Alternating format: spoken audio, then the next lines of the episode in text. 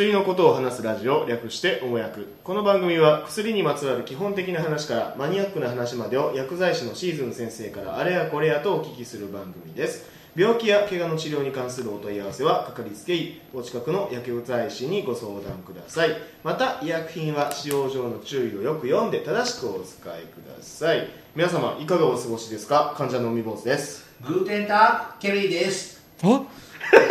シーズンです君たちね最初にネタ持ってくんのやめなさいよ、自然自然、うん。さあ年の瀬ですよ。仕事納め仕事今年納め。今年最後？は今年最後ですよ。今日この母薬薬局。も閉店です、あのー、閉店ガラガラ。年てえ年内仕事納めですね。そうですね。そうです仕事納めでもうねお掃除もせなあかんじゃないですか。おあっという間でしたね2018年ね本当ですね。平成最後の年末ですよ。何でも平成それね平成最後ここの間やった忘年会も平成最後の忘年会ですよって言った時にみんなのグラスがカチャって動いた。えそうだみたいな。でも何でもつけれますからね。だってあと5日後したら平成最後の年明けですって言うんですよ一昨日平成最後のクリスマスイブだったんだよ。そうですね。本当。24何もなかったよ俺。円イブでやっぱりないの25日にプレゼントが置いてあるじゃないですか何もなかったよ。やっぱ日頃の行いですよ。サンタさん見とる。ひどいな。ということで今日は愛の処方箋が来てる。いいえ。来てないんかい。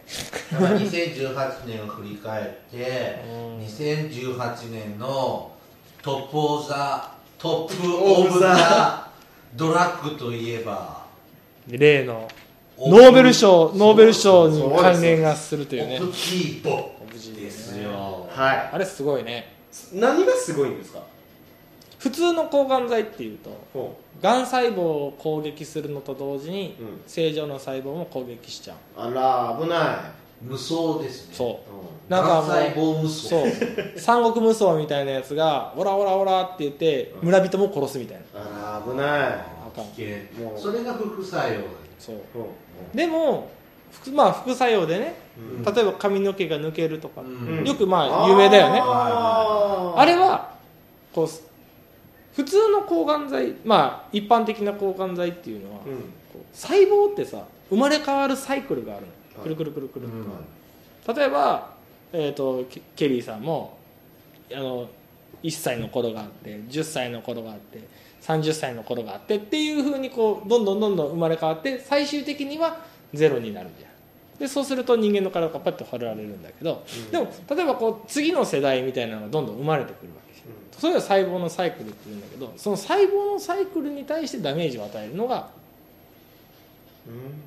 うん、あの普通の抗がん剤抗がん細胞が分裂するでしょはい1個から2個2個から4個ってその分裂する作用その基準のところに攻撃を仕掛けるのが、まあ、今まででやった抗がん剤分裂を止めちゃう止めちゃう止めちゃったりとかその分裂をど分裂で必要な物質をどっかでこう抑えることによってそれが分裂できないようにしたりとかじゃあ年取らなくなるってこと、うん違うそのまま弱って死んじゃう細胞は。常に常にばば、ね、分裂していく細胞に対してその分裂に必要なものをこう、まあ、阻害したりとか攻撃したりすることによって分裂しないようにして細胞自体を死滅に追いやっていくっていうのが今までの抗がん剤なんだけど、それだったら正常な細胞も攻撃しちゃってたわけはいはでそれをなんとか悪者の細胞だけに集めようって今までは抗がん剤っていうのはいろんな研究いをしてきた、うんうん。だからこう広範囲だけでしょあのそ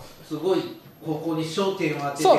なるべく小さく、うん。そう、うん。なるべく小さく。例えばがん細胞だけのあのがん細胞っていうのもまあいろいろ種類あるんだけど、うん。だけども例えば肺がんに多いこういった細胞に対してはこういうあの薬がありますよっていうのは今まではあった。のちっちゃいこうこのこのがんには結構効きますよこのがんでもこっちのがんには効きませんよっていうのはいろいろあった。がん細胞って体中のあちこちにできるじゃない、うん。まあ、今大腸がんとか、いいとかね。胃とか肺がんもあるじゃない、脳にもできるじゃない、うん。脳腫瘍ね。皮膚にもがんができるじゃない、ね。このがん細胞ってできる場所によってみんな同じタイプなの？またち細胞のあれは中のそのがん細胞自体は違うと思う。そのじょ例えばこう内臓だったら例えば胃とか腸腸の方はなんちゅうのあれはあの内皮細胞じゃない外皮細胞そ外の世界につながっているところだから細胞の大きさとか形が違うでもでもな内臓内臓とかあの心臓とか。実はね心臓ってがんできにくいんだよ。あらそう心臓心臓のがんって聞いたことないしね。心臓ってねがんってならないことはないんだろうけど、うん。本当ならないなりにくい。僕が習ったのはうん。血液の循環がうん。早すぎるからがん細胞が生まれてもそう。じゃあそこにずっととどまらないっていうふうに学校では習ったんだけど別のところに流れていくそう。あと細胞のそのなんかこうあれがないサイクルがあんまりないのかな。なんかうんがんって転移していくじゃない転移していく転移していくと姿とかそういうのも効く薬とかも変わってくるんですか？転移しした先で増える細胞に関してはそれは変わんないんじゃないかな。うん。いやで同じ薬を服薬すれば。がん細胞ってうん。要はあのコピー取ってねみんなうん。例えば細胞を増やしていくっていうけど、細胞を増やしていくまあそのコピーした時のエラー。コピーするんだよね。そうでそのエラー品の塊なんだよほエラー品要はね僕らもコピー50枚ピャって取るじゃん。ーうん。そしたらなんか1個こうなんかくちゃくちゃ。くちゃってなっちゃったりとかうまく映らんかったりとか、あのなんか50枚印刷したけどそのうち1枚はあなんだこれなんか変な印刷しちゃったって言ってくしゃくしゃっぽいって捨てるじゃん、うん。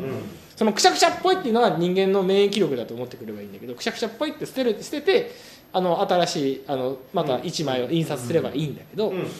人間の細胞であなんかこれ間違った細胞できちゃった。そしたらその間違った細胞を食べようとする細胞がある。うん。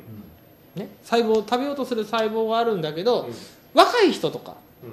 まあ、そのがんにならない人っていうのはその免疫力その食べる能力が強いかあの強いからそのエラー品のエラー品の細胞っていうのが人間の体の中には残らないようになる。なる。でその食べる能力の低い人っていうのが要はがん体質だったりとか。は不良品の不良そう不良品の処処理が追いつかなくてそうそうそう。不良品の処理が追いつかなくてそれが体の中に残っちゃってそれは細胞として用をなしてない。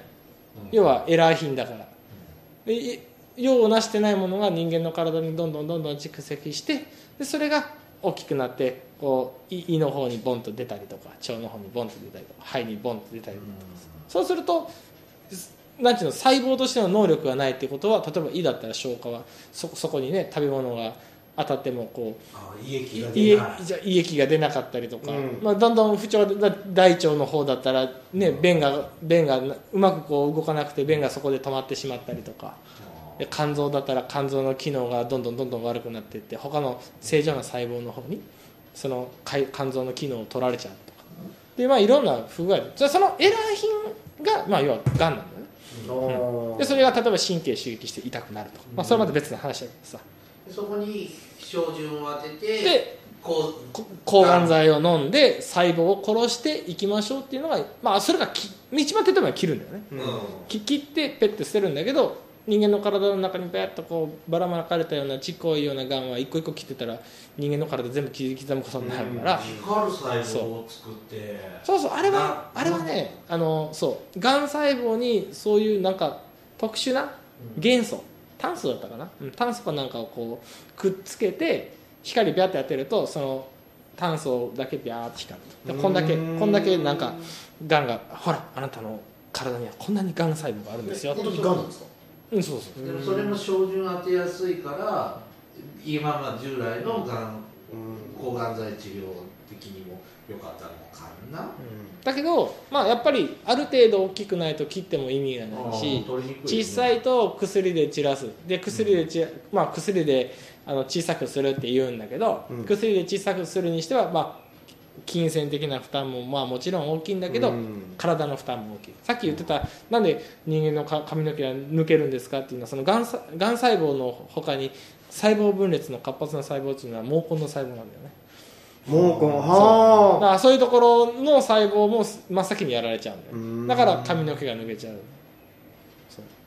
でなんだっけ？オブジーボだよね。オブジ でオブジーボはまた違うんだよね。うんうんそう僕その製薬会社のその勉強会っていうのは、まあ、地方の薬剤薬剤師会に担当してるとあるんだけど、新しい薬出ました最初はね全然ねなんかそんなあのあ珍しい抗がん剤の話なのかなと思ってたぐらいで、うん。うんでもさい話聞いてるとなんか今までの抗がん剤と違う作用基準違うなっていうのはなんか聞いた話なんだけどね。聞いた話はその勉強会で聞いた話なんだけど、さっき言ってたエラー品を捨てる、そあの自分の人人間の免疫力の細胞に直接働きかけて、うん。そいつらにあのそいつらをきちっと働かせることによってがん細胞を捨てるっていう。ということはですよ。人間の自分の体で使ってるものが一番安全じゃないですか。うん。でしょ？人間の体の中にあるもともともと持ってる免疫力を良くすることによってがん細胞をし死滅させるっていうのはその薬。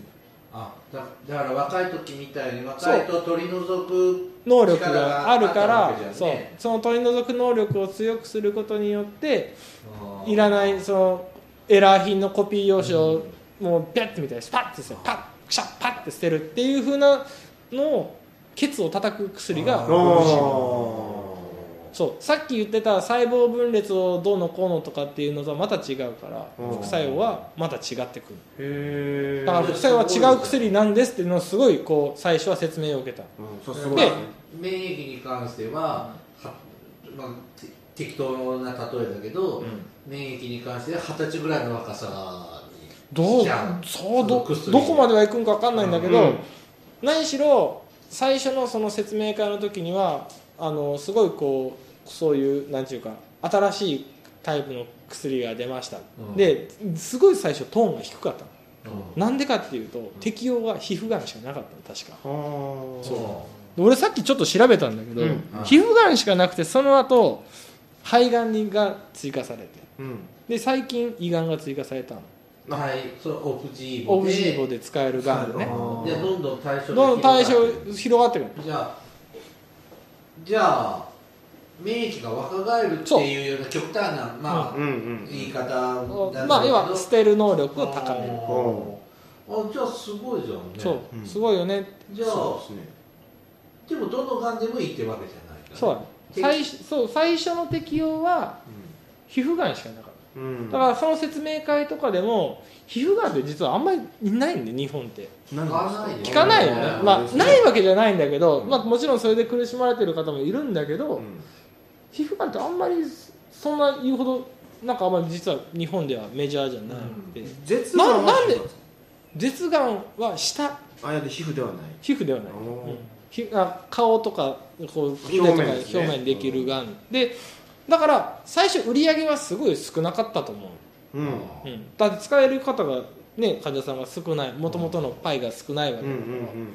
で一気に広がったのは多分肺がんだよね。うんなあ肺は多いですよね。肺は多い。うん。で肺がんで使われだしてからなんかちょっと問題になってこれはちょっとお前高すぎるやろ値段が？値段あが1人当たり1年間で3000万4000万ぐらいかか一人や一年で？る、うん、一年で？薬局なんて大変やで。薬局なんて仕入れるやん。うん。売れへんだらさその3000万4000万とは言わんけどうも、ん。その1回分2回分がさ在庫として残るわけやん。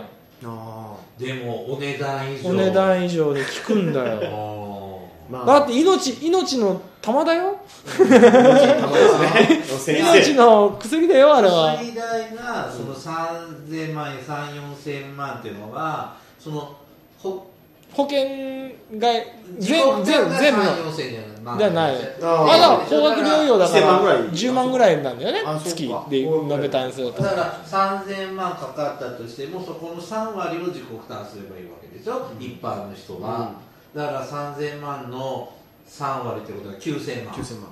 えで900 900万。万。900万。でその900万のうち、えー、と890万ぐらいは高額医療費で。いやだから1か月だと10万円ぐらいだから。あそうか。だからいや120万ぐらいだよね。だから1年間ですよね。そうだそうか。7万まあ人にもよるからあれだけど。大体8万前後8万前後。ぐらいあー書いてるよね、高額医療高額医療だからべらぼうに高くないんじゃない？そう考えるとでもまあ国の負担から考えると国の負担からするまあ要とはほとんどそれが税金保険医療そう圧迫しちゃったんだよね。あーそらえ価格設定っていうのは国に一度は通さないんですか？最初薬の開発をする段階でうん。こんだけお金がかかりましたと。開発にうんでそれを考慮して例えば新し例えば新規のこれまた話違ってくるからあれなんだけど、今まである薬を焼き直ししたような薬って評価が低いのうんうん。だけど新しい完全な完全な新しい、うん。新しい作用基準の薬新しいなんかもう今まで考えたことのないあの今まででは考えられなかった治療法が確立できるような薬っていうのはまあそそんだけ開発に時間とお金がかかる。うん。当然それに対してこうにね健常な人病人に対しても使わなきゃいけないと、っていうのにあと市場だよね。どんなぐらいの需要がある。薬なのか、うん。まあ、それを総合的に判断して、まあ、薬の値段っていうのは決まるんだけど、うまあ、それ最初ね皮膚がんしかなかった、うん。んってことは市場さっき言ったみたいに市場が低いわけじゃん、っうん。はいはいてことはちょっといい値段をつけてあげないと製薬会社ももうまあ儲からないでしょって言っていい値段つけたそれがさっっき言ったまあやがてワンセット買うのにフィット1台分ぐらい、そうね。まあ、ざっくり言うとフィット1台分ぐらい。作戦作戦とかそう。だけど途中からボンと薬価が上がったのよ。あいやいやいや途中から、はい。そう。うん。適用が増えて使用量がボンって一気に増えたのよ、うんそしたら厚生労働省とかももう国が怒ったの。うん。ちょっとそれはた違うやろ。もともとはこんだけしかね100しか売れないものがうん。300も500も1000も売れたらさ100しか売れないって言ってこの値段つけてあげたのに。負けちゃったんですよねあー負けちゃっでもまあ頑張って研究した会員もあるんでしょうけど。でもノーベル賞を取るぐらいだからすごい薬。たのその開発の元になった先生が取られたんだよね。うん。だからまあすごい市場もまあびっくりしたよね。うん。あの薬局なんてさ置いてあるだけでさあの価値がさ100万も200万も下がる薬をさ置いてなきゃいけないわけじゃん。あだからもうね返返品が効くかどうかね返品効かないよね。ーもう泣きながらだから結構損した薬局さんもあるんじゃないかな。うんそれは厚労省の見込みも甘かったってまあそれもあるけどね、うんうんやっぱりその最初にこう寄やっぱり付した期間からってそうそうだけけどまあ途中で適用追加されるっていうのも考慮ししたとしてももうちょっと値段が高すぎたん。だよな今だから半額ぐらいになったよね。あそんな下がったん。ですかうんそれめっちゃ下がったよ。今は1500 1000万万2000万ぐらい。そんなもんだけどまあ結局まあ国庫の負担っていうのは増えてるよね。うん。やっぱり適用が拡大した分し市場も大きくなってるから。まあでも。今だったらさあなたがんですよって言われたらさじゃあオプチーボお願いしますって。言いますよね。わけ詳細知らないけど、うんうん。お願いしますって言いそうだきよね、まあそう適用があればね、うん。先生も出すんだろうけど。それで救われた人もああそれはもうよくおるやろあー。僕なんてあの大学の時にさうん。あの B 型肝炎とか C 型肝炎はすごいこう治療が難しくてさ特に C 型はもう一生治らないです。インターフェロン。そう。うん。あんなインターフェロンの注射を打ってねまあ苦しい思いをしながらでやって治らないんですよっていう話が治る薬が出たからね。